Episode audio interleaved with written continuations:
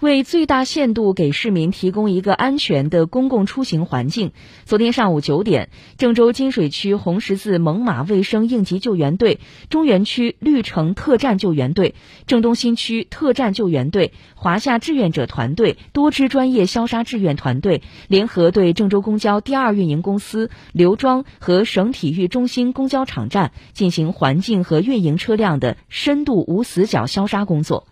此次消毒面积共计一万平方米，涉及运营车辆四百四十一台，常规运营线路十九条。